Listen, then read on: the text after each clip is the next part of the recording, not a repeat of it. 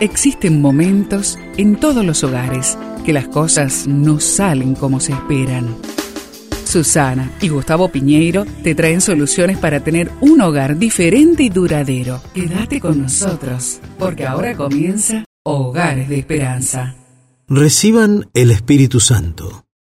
A los que remitan los pecados les han sido remitidos, y a quienes se los retengan les han sido retenidos.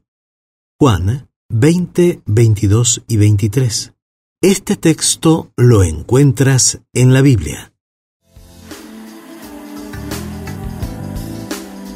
Hay personas que piensan que Jesús le dio potestad de perdonar pecados únicamente a Pedro. No es exactamente eso lo que Jesús dice. En la parábola de los dos deudores, el siervo que no perdonó fue entregado a tortura y tuvo que pagar la deuda original. Se le requirió que hiciera lo que no podía. Luego fue atado y echado en prisión. La liberación que había recibido le fue quitada. La falta de perdón los ata al mismo pecado que no perdonaron.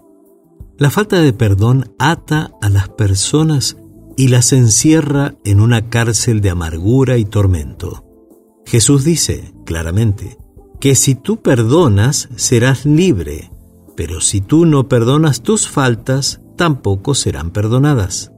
Es imperativo que perdonemos tan pronto como sea posible.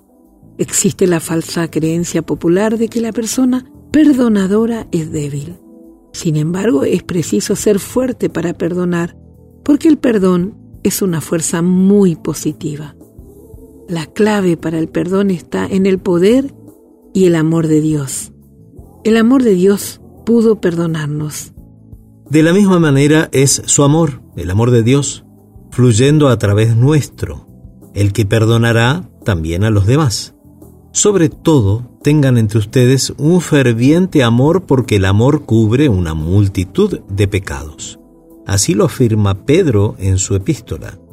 Importante es tener una conversación en familia reflexionando sobre esta pregunta. ¿Por qué algunos que han sido liberados de la cárcel repiten el mismo crimen por el cual fueron privados de su libertad? Te invito a orar.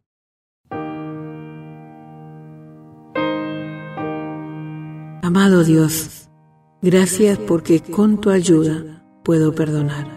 Y te lo pedimos juntos, Señor, pidiendo también y viviendo ese principio de la liberación que está en ti a través de tu palabra que tú nos has prometido. Y te lo pedimos juntos en el nombre de Jesús. Amén. Esperamos que el tema de hoy, junto a Susana y Gustavo Piñeiro, haya traído la esperanza a tu vida. Si deseas ampliar este tema, seguí al Dr. Gustavo Piñeiro en Facebook y Twitter.